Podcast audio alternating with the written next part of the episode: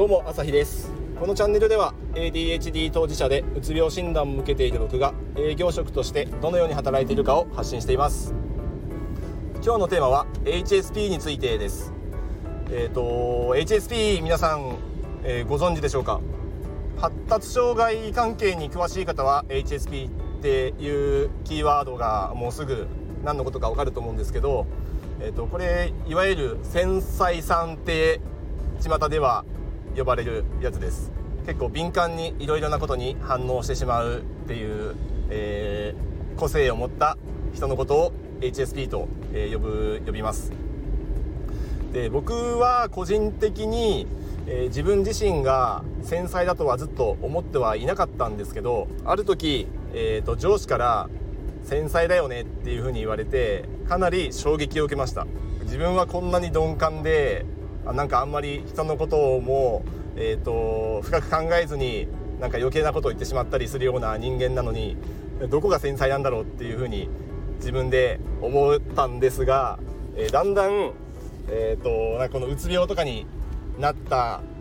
後自己分析をするに従ってあ俺繊細かもしれないっていう風に自覚することが多くなってきました。なんか一つ指摘されただけで結構へこんだり、まあ、へこむっていうか結構、えーと、引き引きずるっていうのかな。なんかこう結構深く心に残ることが多かったりなんかどうでもいい要素でちょっとくよくよ考えてしまったりっていう部分があるなっていうふうに自分で感じるようになってでえっ、ー、といろいろ発達関係について調べていたら ADHD だとか ASD だとかっていう横文字に加えて HSP っていう単語も出てきてでそれで調べるとあ繊細さんのことを HSP って呼ぶんだと思い自分はもしかして繊細だと思ってなかったけど繊細な部分があるからもしかしたら HSP に該当するんじゃないかと思いいろいろ、えーと、断るごとに、えー、調べていました。でえー、結論多分 HSP なんだろうなって最近は思っています。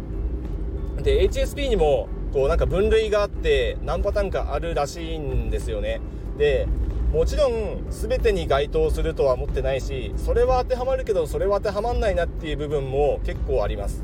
でこれって ADHD だとか ASD でも結構同じようなことがあるんじゃないかなと思っていて、まあ、全てが当てはまるわけじゃないけどおおむね該当するだとか、まあ、ADHD だったらこう衝動性はあんまりないけど多動性はあるだとかなんか注意散漫な部分はすごく該当するけどなんかこういつもこう手足が落ち着かないだとかっていうことはあんまりないよとか結局この辺は人によりけりだと思うんですよね。ですから HSP に関しても自分がここは該当するなと思ったらそこは自分の HSP に該当する個性というかものだとそういう面もあるんだと思えば 100%HSP じゃなくても該当するところは該当する、まあ、そういう理解でいいんじゃないかなと思っています。だとしたら、まあ、正直これは、まあ、病院行って診断を受けてもいいんでしょうけどうーんなんとなく ADHD の診断を受けるプロセスも僕は自分でセルフチェックして当てはまるなと思ってで病院行ったら同じようなチェックをされてあなたは ADHD ですよと診断を受けたっていう経験から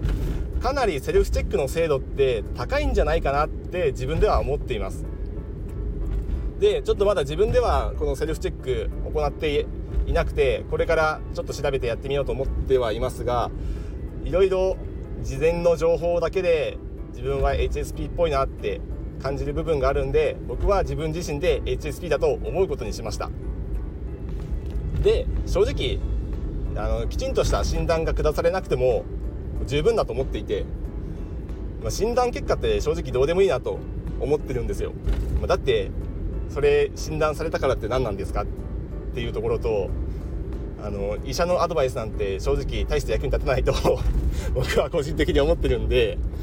ねだって医者は HSP のことは詳しいかもしれないけど自分は HSP じゃないんでうんと理解はできても共感はできないと思うんですよ。だとしたらそういう当事者じゃない人からのアドバイスってうーんなんか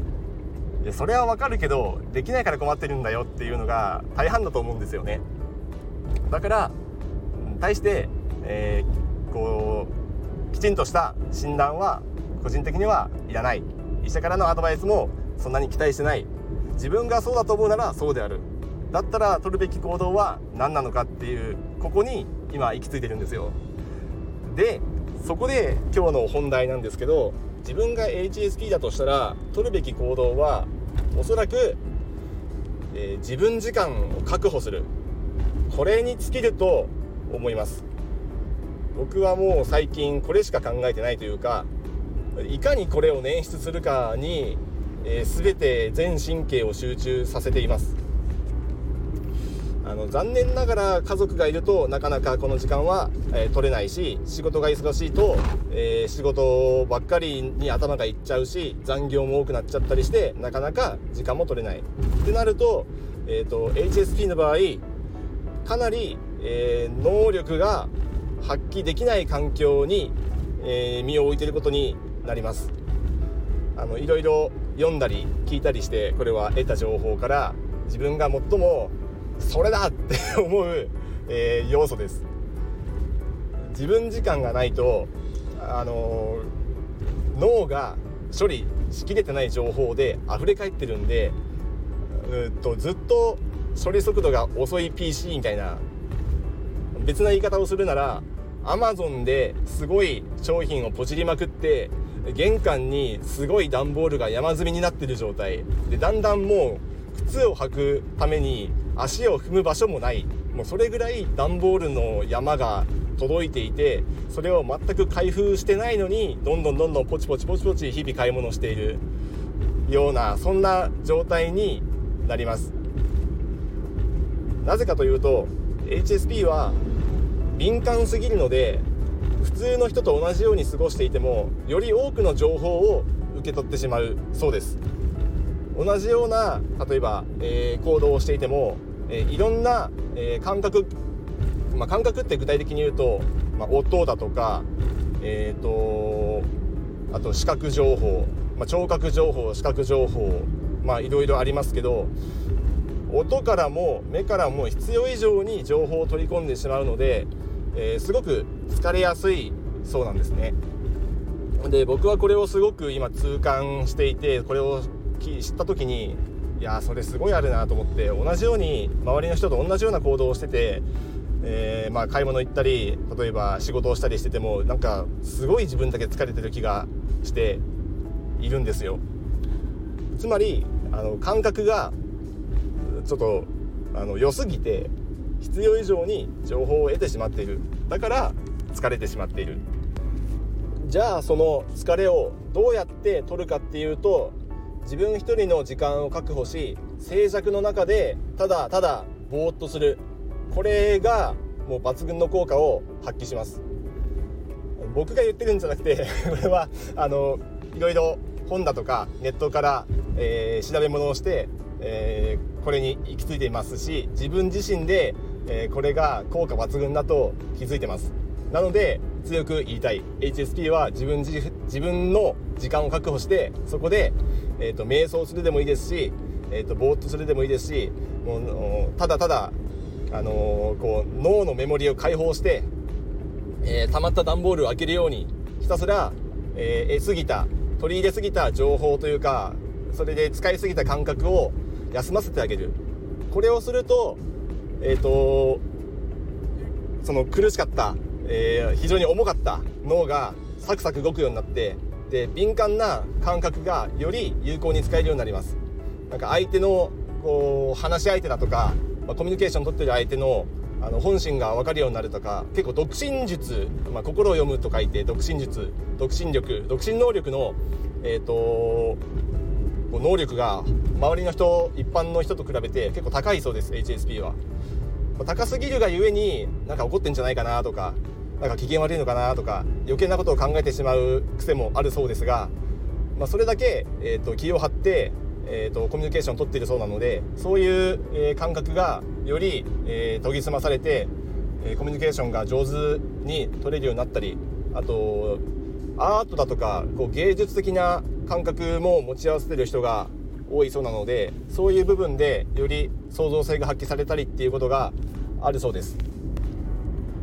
で ADHD と AHSP が掛け合わさるとこれは結構厄介だなってあの僕は 自分自身で思っていまして好奇心旺盛な ADHD はこういつもやりたいことややらなきゃいけないことで結構溢れ返ってますその状態で HSP のえーと、こう敏感すぎて疲れやすいとかそういうあの個性が加わると常に忙しいっていう状態があのノーマル状態になっちゃうんですよね。なので、えっと、やりたいことややらなきゃないことがいっぱいあるんだけど、えっと、うまく脳機能が働いていないとかなんか疲れてるとかで休憩したいんだけど休憩時間こそ自分がやりたいことをやりたいっていうあの常に動き続けるっていうような悪循環を生みやすい。そんなことになってしまいます。なので意識的に、えー、自分の時間を確保して何もしないぼーっとする。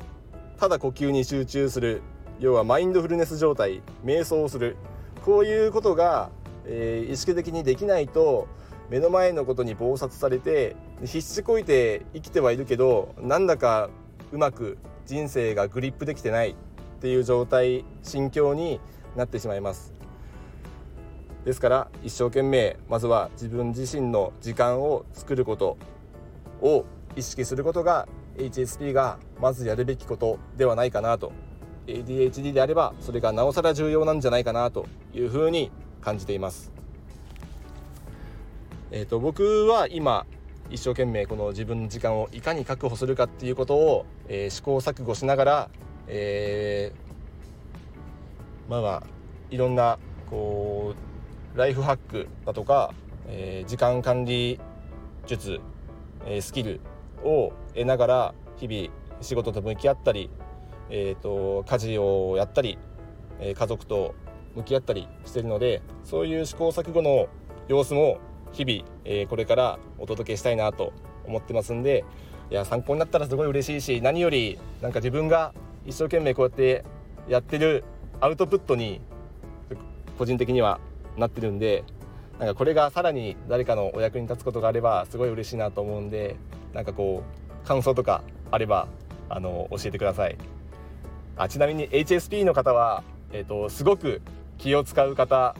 が多いですしなんか発達系の人ってこの要素を持ってる方がすごい多いなと思っていて Twitter とかやっていてもあのこうツイートにあの通りすがりでコメントをくれる方かなり気を使ってあの通りすがりにすいませんとかあのフォローがいいからすいませんとかこう丁寧なあの入り口、えーと冒頭コメントをしてくれます。